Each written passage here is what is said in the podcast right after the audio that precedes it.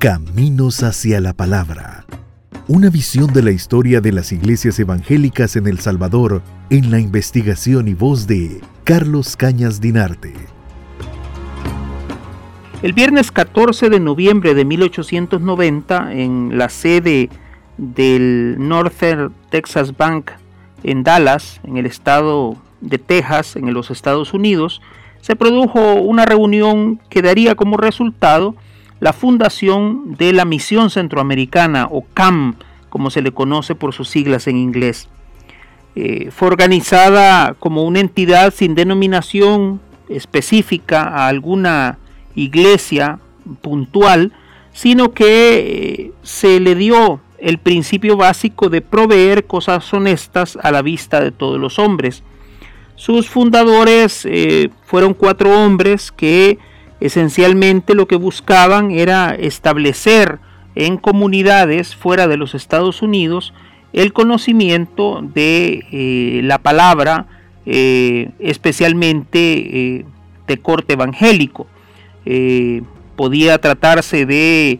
bautistas, anabaptistas o de cualquier otra persona que decidiera aportar al, a la misión, ¿verdad? Y servir como justamente como misionero y adentrarse en territorios a los que nunca hubiera llegado alguna persona bajo esa condición.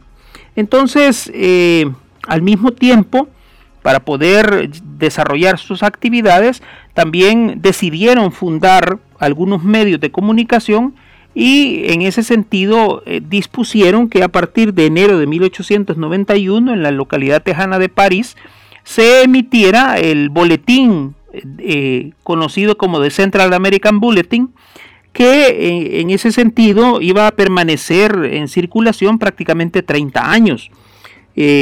la idea de ese boletín era predicar el Evangelio a toda criatura en América Central, porque el objetivo principal de la CAM como misión era expandir la palabra, el Evangelio, eh, a través de los territorios ubicados desde el sur de México hasta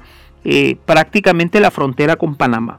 Entonces Centroamérica se convierte en el objetivo de esa, esa, misión centroamericana y obviamente le va a tocar lidiar con temas como el analfabetismo, la pobreza extrema, las desigualdades étnicas, las enfermedades, los vicios y una serie de problemas que están presentes en la región en aquel momento. Además, eh, es una época muy convulsa donde hay constantes golpes de Estado, hay erupciones, terremotos, hay una serie de situaciones que se están dando en la región y eso hará que sea muy difícil que se pueda desarrollar el trabajo de eh, misioneros como los Purdai o los Bender, eh, sobre todo en el caso de eh, el territorio salvadoreño, donde el rechazo de la comunidad católica es bastante grande en aquel momento, pero cuentan con el apoyo del gobierno porque la constitución liberal de 1886 garantiza la libertad de cultos y en este sentido los misioneros sienten que